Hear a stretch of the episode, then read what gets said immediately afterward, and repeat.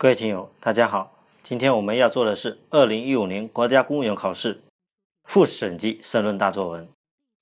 给我一首歌的时间，教你写作文像唱歌一样随心。我是狐狸。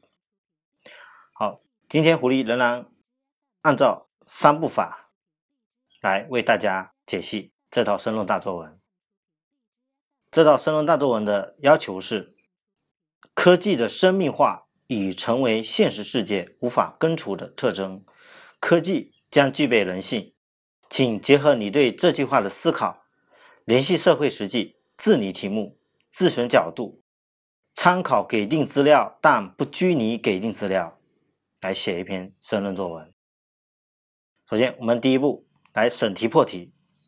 首先，科技的生命化，从材料里面可以看出，主要是科技的智能化、人性化。虽然他要求不给你给定材料，但是这个中心议题还是不能跑偏的，这点朋友们要注意了。因此，这边的破题也就简单了，即论述科技的与人性或人文的关系，而且从题目来看，主要是谈二者的统一。那么第二步，我们来解析题干：科技与人性，按照题目要求，二者是必须统一的。那么现在我们就应该要论述二者的统一与对立，主要是统一。这道申论作文可能在很多考生眼里觉得比较难，我可以负责任的讲，确实很难。这题写法我认为有三种，可以写杂文，可以写散文，可以写小说。当然，如果所选写的应该是一篇带有科普性质的正论文就好写。及我以前所说的杂文，当然，如果您感情很丰富，很善于修饰、赞美，肚子里面美丽的词藻又比较多，也不妨写成散文。当然，如果有的学生有很强的科学想象能力和科学知识，能写出一篇小科幻小说也是不错的。这三种写法，从题目要求上看都是允许的，一个前提就是不能离题。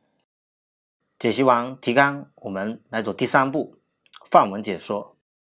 狐狸做自己做的这篇参考作文叫做《让科技闪耀人性之光》，也是一篇杂文。就以我这篇作文来开说，因为这篇终将是一篇枯燥而又难凑字数的文章，所以我开头以周恩来的诗来开首，希望能给改卷老师一个好印象。呃，结构很简单。第一段由头引用周恩来的诗，来引出科技这个议题。第二段论述马克思生产力与生产关系的原理及生产力与上层建筑的关系，论述二者之间的矛盾对立。第三段人与科技的矛盾，反对两个错误，一个是人文无所不能，一个是科技无所不能，反对这两个极端。的想法。第四段收拢，给科技与人文、科技与人性做统一性的论述。结尾点出中心。好，今天这篇申论作文解析到这里，谢谢大家。下一期我们要做的是二零一七年公务员考试多省联考河北卷，请大家复习准备。更多的申论范文，请关注微信公众号“金牌公考”。